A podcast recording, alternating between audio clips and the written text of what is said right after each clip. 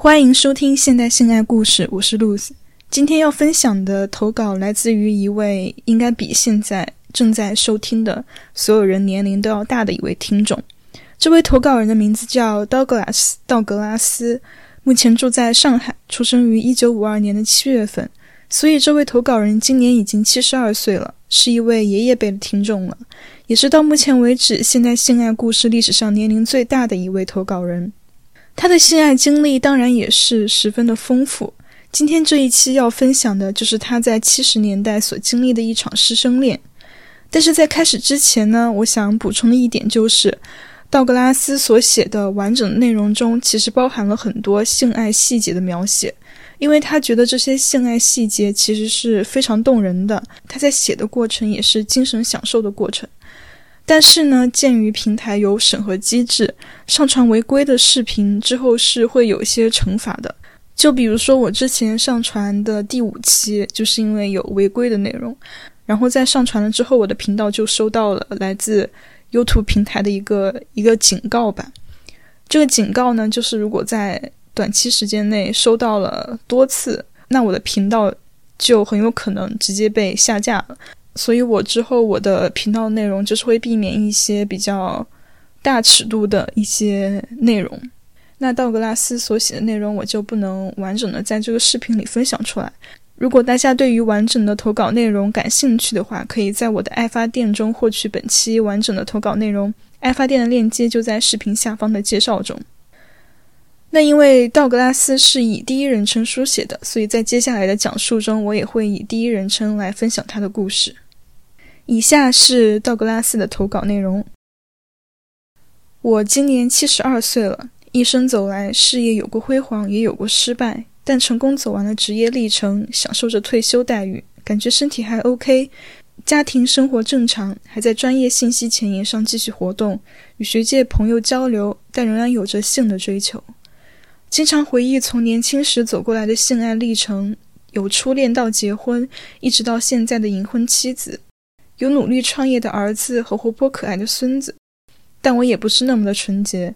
有从十五岁就爱我，一直到现在仍然保持着关系的师生恋，也有流水年华的情人，更有情绪低落时的约炮经历。就是现在还有着摄影的爱好，拍私房模特，与年轻模特交流情感。这些情感经历都是真实的感受，记忆犹新，写成文字分享给大家，相互交流。我的体会也许并不高尚。而是比较自私，性是促进我身体健康长寿的重要因素。我就是现在还需要性，我希望性能保持到我生命终结的那一天。我于一九五二年七月出生在昆明，一九七八年五月结婚。一九七七年秋天，我在昆明毕业留校，成为一名教师，给中专班的同学上物理课。其实我不是物理专业毕业的，而是测绘专业。但学校规定，新老师一定要在基础课程中教学几年，才能转到专业课程中教学。我本来就有物理基础，经过一年三尺讲堂的历练，一九七八年秋天，我已经非常自如地在讲台讲课了。那一年我才二十六岁，很年轻，身材和颜值都很好，穿一身当时很时髦的中山装，在讲台上挥舞着粉笔，物理公式像流水一样在黑板上写出。物理知识随着我的声音朗朗道出，说得上是年轻有为，非常的潇洒，风流倜傥了。教室里则是刚初中毕业考进学校的中专一年级学生，年龄都在十六岁上下，都喜欢听我讲课，与我交流。有一次，我正在讲述光的传播时，考虑到他们三年级时我要给他们上激光测距的课。就超出了中专物理课本的内容，讲激光发射原理。刚在讲时，一位女生举手要说话，我请她起来。她怯生生地说：“老师，你讲得太快了，书上也看不到，你慢些好吗？还有晚自习时可以来辅导下我们吗？”我看着这个小女生一脸的稚嫩样，衣服有点小，包裹不住正在发育的身体，看得出是从农村贫苦人家来的女孩。这么有礼貌的学生，我很自责。怎么要讲超出课本的内容，让学生听不懂呢？于是我连忙说：“好的，我会慢慢讲，这是给你们三年级的课程打基础。晚上我会来教室辅导你们，请同学们放心。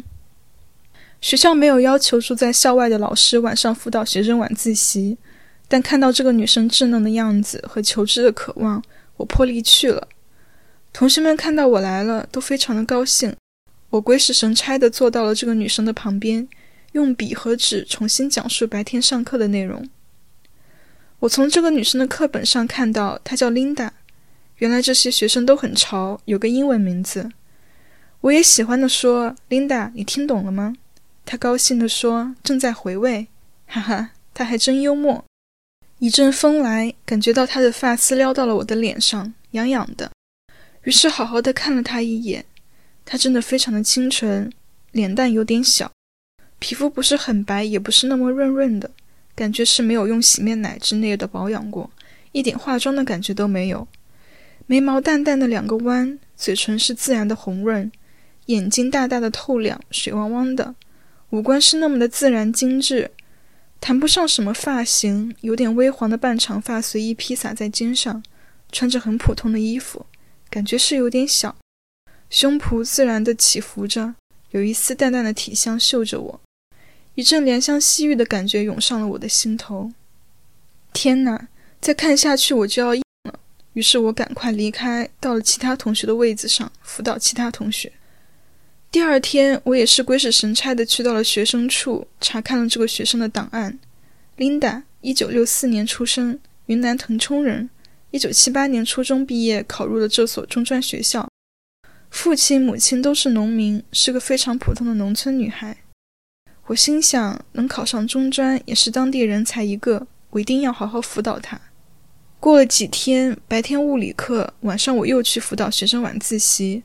这次我坐到了教师位置上，等待学生来答疑。他又来了，站着，低着头问我书上的问题。头发从肩上滑落，掉在了胸前，有点小的衣服自然抱不住发育的胸。又是弯着腰，低着头，嫩白的乳沟自然呈现在我眼前。这一下，我有冲动的感觉，于是请他坐下。正规之下回复他的问题，感觉他不时的用大眼睛瞟着我，还不时的将头发甩到肩后，这个动作自然又将他的胸挺了起来。他的数理基础感觉很好，提出的问题也在行，我很有信心的回答他，他也细声细语的与我交流着。问题讨论完了，感觉他也没有离开的意思，依然紧坐在我的身旁说：“老师，你讲点物理科学家的故事给我们听好吗？”我忽然自作多情起来，今年他也十五岁了，是不是情窦初开了呀？这时几个男生女生也围上来听，我才静下心讲了起来。我说牛顿、爱因斯坦你们都熟悉了，我讲激光的发明人给你们听。不知不觉的就讲到了晚上十点多，晚自习结束，同学们送我到学校大门口，看到他有点依依不舍的样子。我心里一沉，骑上自行车，消失在了黑夜里。回到家，睡在床上，脑海里都是他的样子。我紧紧地抱住老婆，感觉就像抱着琳达那娇小的身体。天呀，我是不是要出轨了？我不敢想下去，于是就去洗澡，接着和老婆做。做完之后，我睡着在想，老婆，我是爱你的，但这次与你的狂热性爱，你的高潮，你的快乐。其实是琳达给你的。接下来我与琳达该怎么相处呢？清晨我醒了，一看表，早上六点。因为早上要上课，就起来了。我的物理课是上午十点，但我要八点前赶到校长办公室，这是之前约好的。我要向他汇报申请加物理课时的事。其实这其中也有我的一点私心，我是想多有些时间能与琳达相处。我提前几分钟到了校长办公室，冯校长也随后到了。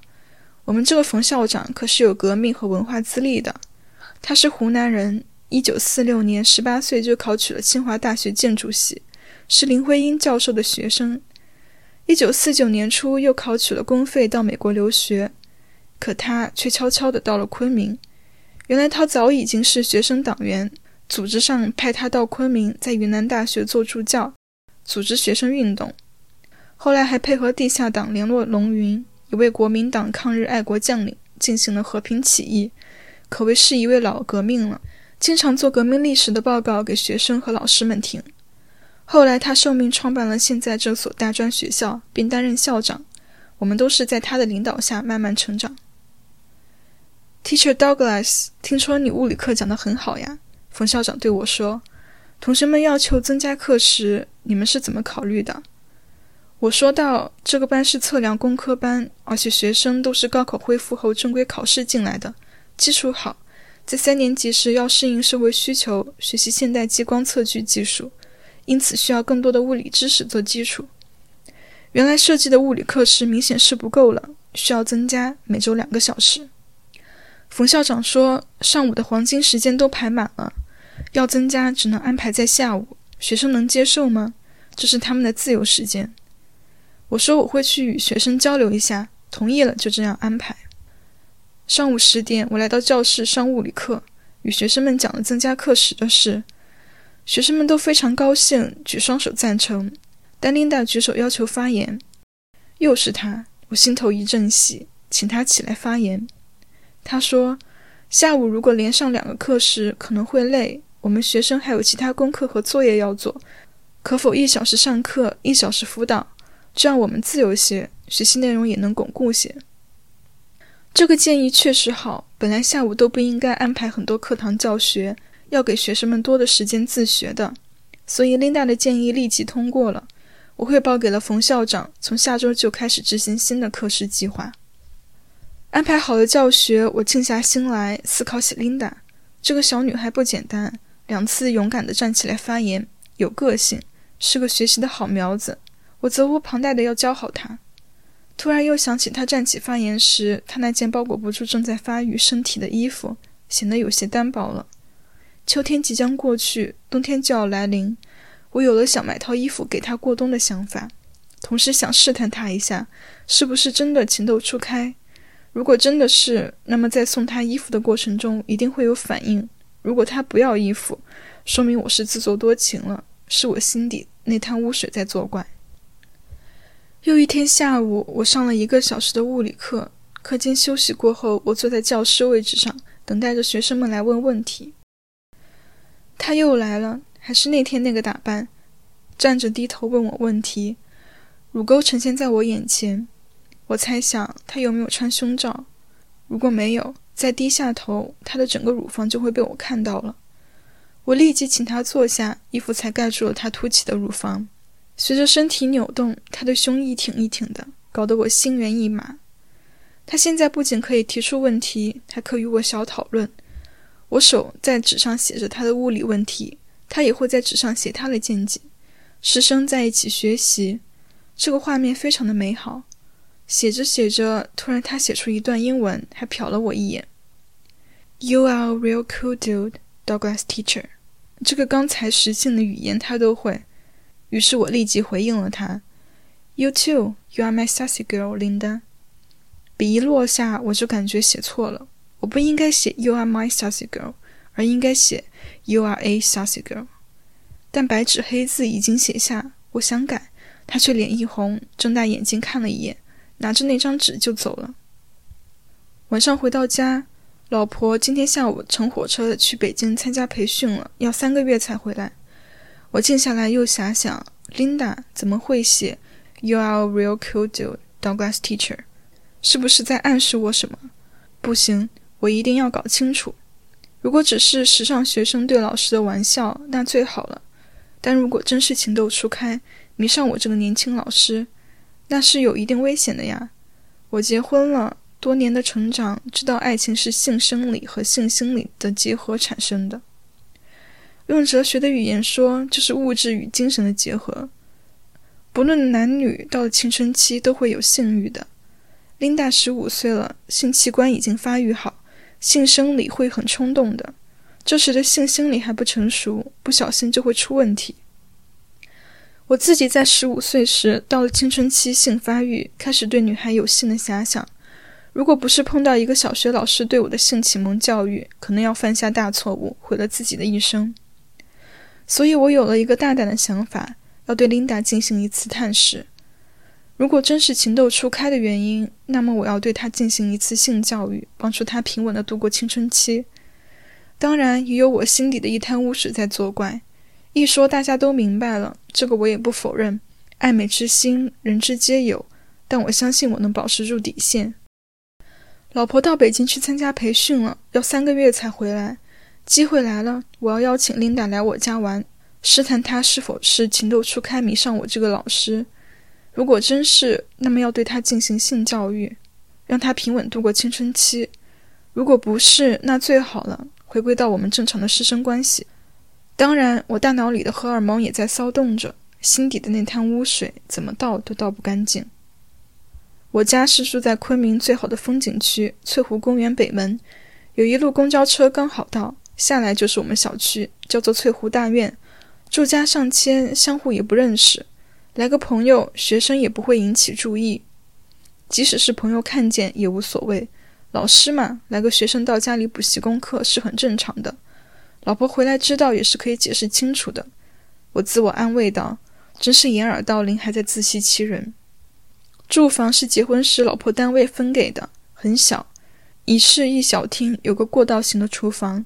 卫生间就更小了，沐浴的花洒冲出的水是直接喷到马桶上，人是要坐在马桶上才方便洗澡。卫生间门必须开着，才有足够空间转身。听说这种设计是学习香港的，这样节约房子的造价。当时我们这种级别能分到这种小房子结婚也是非常不容易了。但这小房子用来接待琳达是完全没有问题的。我将小家收拾得很干净，还摆放了一些书在桌子上。估计这些书琳达会喜欢翻看下。有一本书特别的显眼，叫《性的知识》。我胡思乱想着，如果琳达来了，谈得好，相处好了，她可能会在家中洗澡。家中有老婆日常用的洗面奶、沐浴露等用品，应有尽有。我还特别找出了老婆的浴袍备用，还买了新的内衣内裤备用。如果她需要，就可以换上。只是胸罩没有买，不知道琳达是什么罩杯，到时随便用用老婆的就好了。老婆的新胸罩在家里有的是，用上一个她也不知道。卫生巾倒是没有忘记，买了两包，万一她需要呢？至于外衣，我想完事后带她出去买一套换上就是。对了，我还做了最恐怖的打算，万一真的到那个地步控制不住，避孕套是一定要的。我和老婆多年来一直都不用避孕套的，因为老婆是安了环的。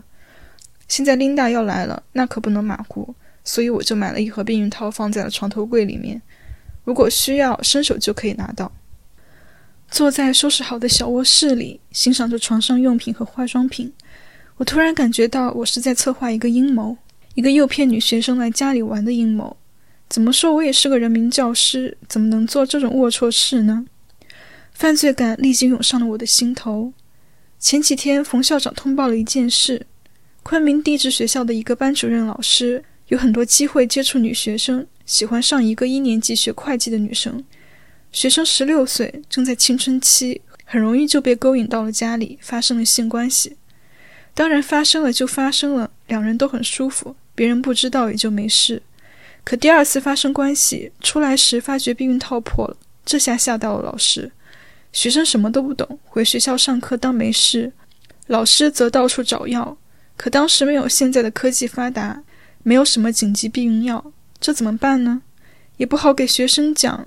只有求上帝保佑，当然这也不敢再叫学生来家里了。一个多月过去了，月经不来，学生也没有注意到，自然的在学校学习。第二个月，月经仍然没有来，学生才注意到了，以为是什么病，还请闺蜜陪着到学校医务室看医生。医生问了情况，说你要快去医院检查，也没有说什么具体原因，是怕吓到学生。学生到了医院一检查，医生说：“恭喜你，你怀孕了。”他还问医生：“怎么会怀孕了呢？”医生问他最近几个月有没有与男人发生过性关系。可笑的是，学生还问什么是性关系。医生感觉自己说话是太医学专业了，于是就解释了一下。解释后，学生明白了，立即说：“有呀。”于是就说出了那个老师的名字。医生稳住了学生，到另一个房间报告了医院领导。领导也立即报告了派出所和学校。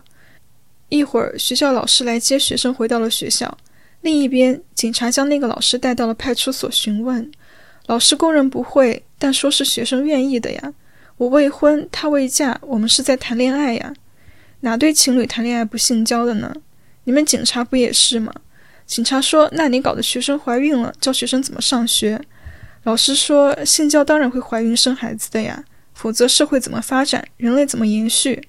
当然，学生上学期间怀孕是影响学习，那是个技术问题，我们今后注意就是了。”技术问题是什么？警察思考了一下，可能是性交避孕的技术问题吧。警察听得愣住了，他们哪里是这个老师的辩论对手？一个女警察来到学校，与学校领导一起询问了学生。学生说：“老师喜欢我，我也喜欢老师，是我愿意的，很舒服的呀。”警察也是无语了。学生今年十六岁，早已经过了十四岁。单身老师与单身学生谈恋爱，没有法律上说不允许。双方自愿发生性关系，也不是强奸。学校不允许是学校的事了。于是只有放了那个老师，由学校来处理。学生是无辜的。考虑到学生的学业，学校领导打电话征求学生家长的意见。根据学校的规章制度，如果要继续上学，必须做流产打掉孩子，否则只有退学回家。奇葩事来了，学生的爸爸说，在我们农村，我家的母牛还要花钱请别家的公牛来配种，来年生几个小牛仔来致富。现在家里正需要孩子，想要还要不来的。我们不打，孩子要生下来，我们养。女儿就嫁给这个老师好了呀，就这么大点事来找我，我还当有什么大事？就这样，学生抬着大肚子退学回了家。这个老师严重违反了学校的规章制度，非婚与学生发生性关系，致使学生怀孕而退学，造成了非常恶劣的影响，被学校开除了，勒令三天办理手续退回原籍。可这个老师原籍就是昆明，户口就在昆明，退也只有退回昆明。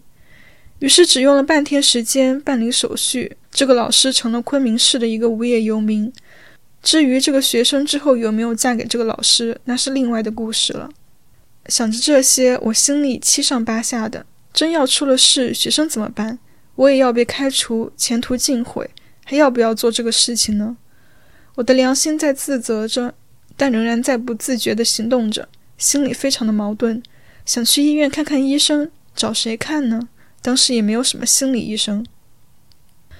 这天下午，我上完一节物理课，课间休息时，我就早早地坐在了教室位置上，心中想着一些英语单词。真是好玩，两个中国人还需要用英语交流，还是琳达起了头。可能考虑，即使同学们看到，一眼也看不清写的是什么。如果是中文，那就会麻烦了。同时，我也在纳闷儿，琳达英语怎么会这么好？中专一年级的英语教学都还在教国际音标，到不了他的水平的。他是怎么学来的？上课铃响了，同学们进教室来。几个女生问我物理问题，我快乐地与她们交流，情绪放松了下来。但没有看到琳达在教室里。快下课了，看到琳达来了，头发湿湿的洒在肩上，身上还散发着水汽，一看就知道她是刚洗完澡来的。明白了。是学生洗澡都要抢时间，晚了排不上队。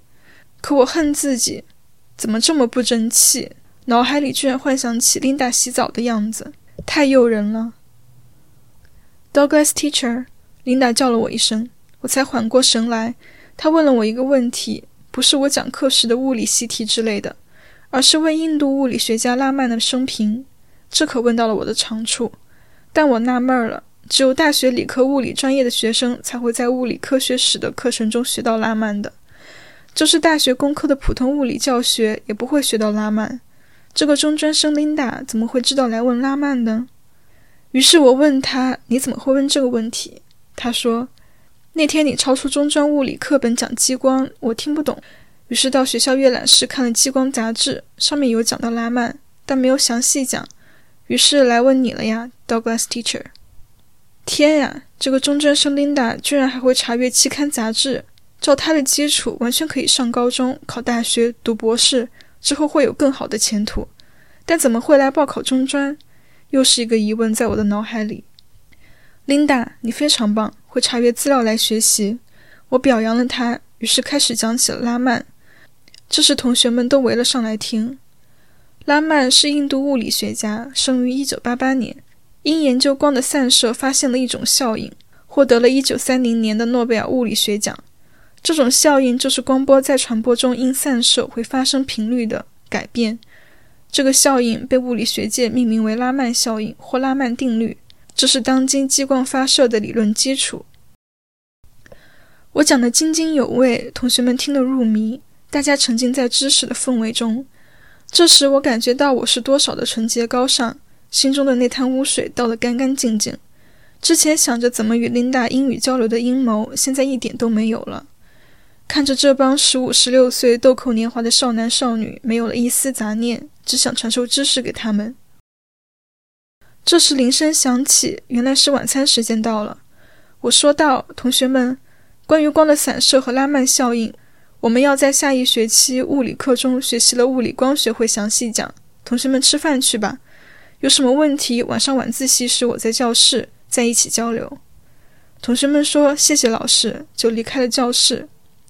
琳达这时的表情也是那么的纯洁。眼睛闪亮着看着我，说了声 “See you later, Douglas”。我突然感到，平时他都是叫我 Douglas Teacher，怎么今天只叫我 Douglas？我又在胡思乱想了。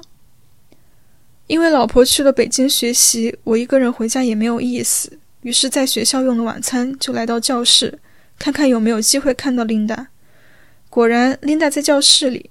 原来她下午提前去洗澡，吃过饭就来到教室复习功课了。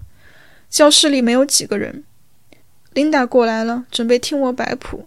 这时我心思放在琳达身上，不能再错失机会，于是用笔在纸上快速地写了一段英文：“Sassy girl Linda, can you visit my home tomorrow Sunday？” 他看了，嘴唇抿笑一下，用笔在 “Sassy girl” 上面来回涂了一下，并写道：“Yes, I can. What time and address？” 我写道。10 a.m. morning, 18th number bus, north gate of 翠湖. I will welcome you in here. 翠湖是昆明有名的风景区，大家都知道。他也看清楚了，于是高兴地写道：“Thank you very much. I will. I will.” 之后就收起了那张纸走了。我如释负重，完成了这个阴谋的抛出，但心里又在矛盾了：我是不是要走那个地质老师的路呀？刚好这时又有同学们来问问题。我才平静下情绪，进入到与学生们交流的环节中。晚上回到家里，我翻来覆去睡不着。他会不会来呢？来了，我要说些什么呢？突然又想到，你约的人家是早上十点来，那中午一定是要请他在家中吃饭了。家里有什么吃的呢？平时都是老婆在准备，不如炖过鸡汤吧，下鸡汤面给他吃，补补他的身体。我胡思乱想着，到冰箱里找出了之前买的半只母鸡，开火炖上。一切收拾好后，我也迷迷糊糊的睡着了。第二天上午十点，我准时到了十八路公交车站等候琳达。到了一趟车，没有看到琳达下车来，我心里有点不安了。是不是她不想来了呀？我正郁闷着，忽然身后有人抱住了我的腰，回头一看是琳达。你怎么到了？没有看到你下车来呀，我说。他说我是与几个财经学校的老乡一起出来，老乡都还在车上。我说要去亲戚家，就在前面一站下了车，走了过来，这样才不会被老乡怀疑呀。真是可爱聪明的琳达。我于是就带着他，一会儿就到了在三楼的我的家里。在家里小房间沙发上坐下，我给了他一罐百事可乐，让他休息平静一下。这罐百事可乐在当时可不简单。是美国原装的，不仅贵，而且还要用外汇券在友谊商场才能买到。我坐在他旁边，轻轻地搂着他的腰，说：“琳达，我有太多疑问了，你能回答我吗？”我说：“你英语这么好，怎么学来的呀？”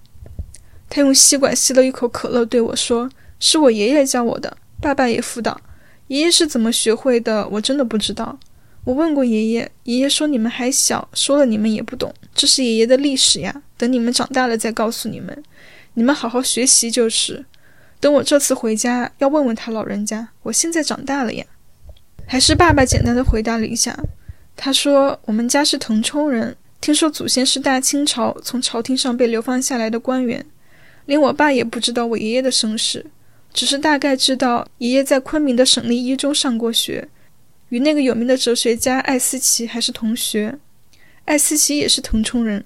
后来，艾思奇去了日本留学，爷爷则去了越南读大学。去了十多年后，后来爷爷的爸爸，也就是我的太爷爷，他老了，身体不好，将爷爷叫了过来，在腾冲中学做了名老师，主持着家族的大小事情。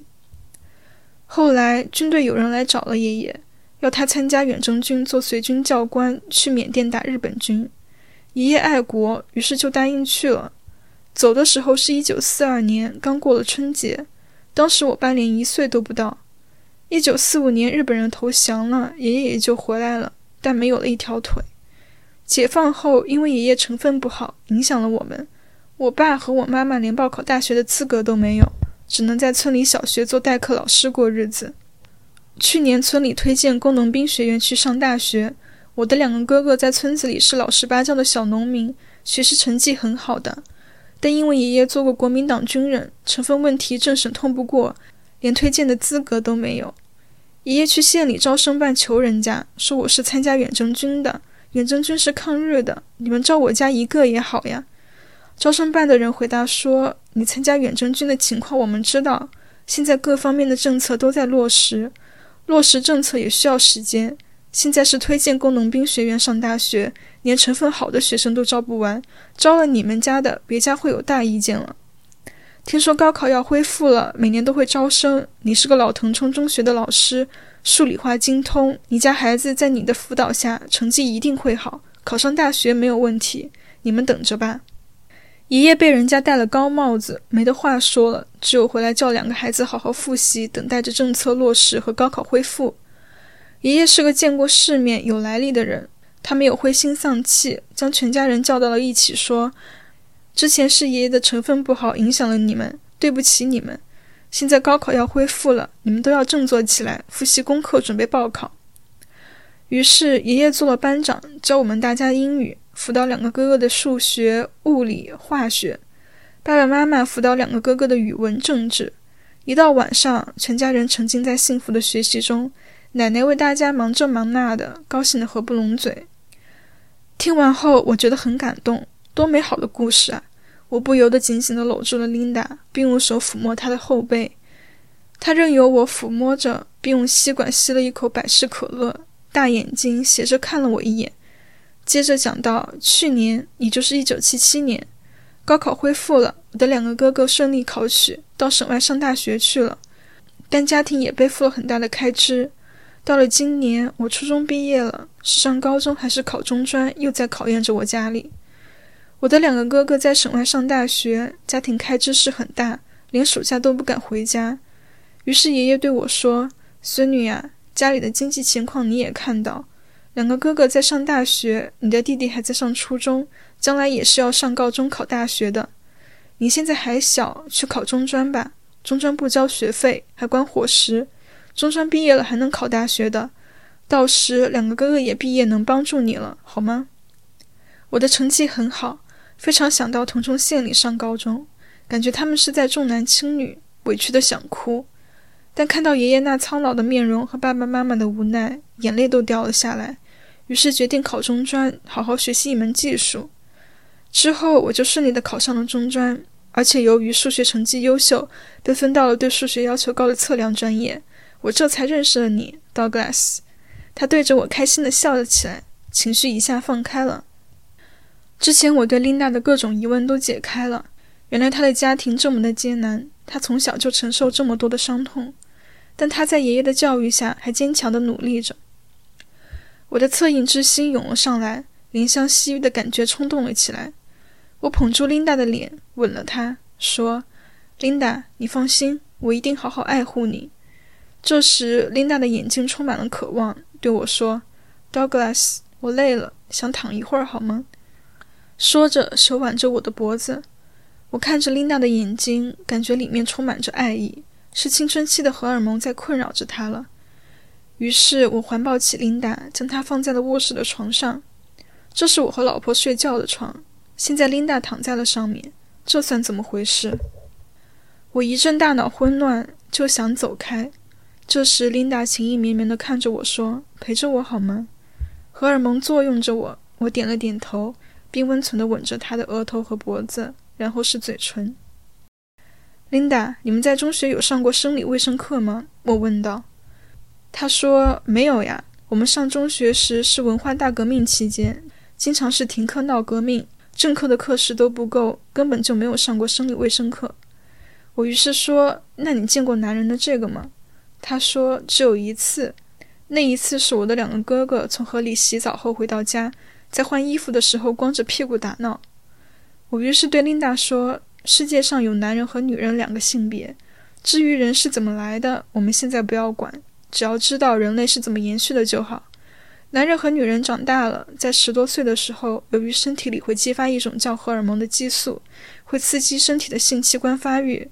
男生长大，性器官成熟，男性荷尔蒙还会激发起男人精神上的欲望，叫做性心理，就是想与女孩交流。荷尔蒙还会同时激发起男人的肉体上的欲望，叫做性生理，具体就是想亲吻女孩的嘴唇等等。之后我又讲了女生的性器官有哪些。我问琳达：“你一定来过月经了是吗？”她点点头说：“来过了，是十二岁那年来的。妈妈给了我一条她年轻时用过的月经带，说来月经了就用草纸放在月经带上，再贴在下面，系好带子，几天就好了。”我大吃一惊，这个年代了，怎么还用月经带？于是问她：“那你现在还是用月经带吗？”“是呀，月经带多方便，草纸又不贵，买卫生巾要钱的呀。”琳达很自然地回答我。我无语了，从床头柜里拿出了准备好的两包卫生巾，说：“琳达，以后草纸不要用了，不卫生的，以后用这个，老师给你买。”琳达笑了起来，那笑容是多么的天真浪漫。我又继续说道：“琳达，你现在还不知道什么是爱，只是荷尔蒙激发了你，情窦初开，什么都可能不顾，与我性交可能会使你怀孕，这对你是不负责的。我不能这样做。但我是男人，有荷尔蒙在作怪，与你性爱，给你舒服都可以，只是不能进入，好吗？”琳达听懂了，乖乖的点点头。之后看了看表，已经是中午一点半了，我们还没有吃饭。于是我就去过道上的厨房准备下鸡汤面。过了一会儿，琳达醒了，拉开我给他盖的毛巾被，坐了起来，说：“Douglas，我饿了。”我说：“我带你去清洗一下，这就开饭。”我带他到卫生间，坐在马桶盖上，戴上浴帽，打开了电热水器，就帮他清洗起来。我挠了挠他的腋窝，他笑了起来。活力四射的琳达又展现在我的眼前。之后，我用老婆的浴袍给她穿上。我们来到小房间里，鸡汤味早已经诱惑了她，感觉他是八辈子没有吃过鸡肉。一个鸡腿一会儿就啃完，大口的吃着面条，喝着鸡汤。做爱真的是很累的，我高兴的看着他吃。那时学校的学生的伙食真的不会很好。琳达尽情的吃着鸡肉和面条，喝着鸡汤，眼睛时不时的看我一下，有点难为情。意思是我这么能吃，不是猪吗？琳达终于放下了碗，抹着嘴边的油，跟我闲聊起来。之后，我和琳达又做了一次，我仍然没有进入，但这样她也非常的舒服。这次完事后，我们没有多休息。我说：“琳达，你清洗一下，一会儿我带你出去买衣服。你看看你的衣服这么单薄，冬天要来了。”她这次没有叫我帮她清洗，而是自己洗干净，坐在了梳妆台上梳头。他拉开抽屉，挑选着什么，拿出了眉笔和口红，化妆起来了。因为他的头发是自然的半披肩半长发，左边的头发老是跑到前面挡住眼睛，于是问我有没有发夹。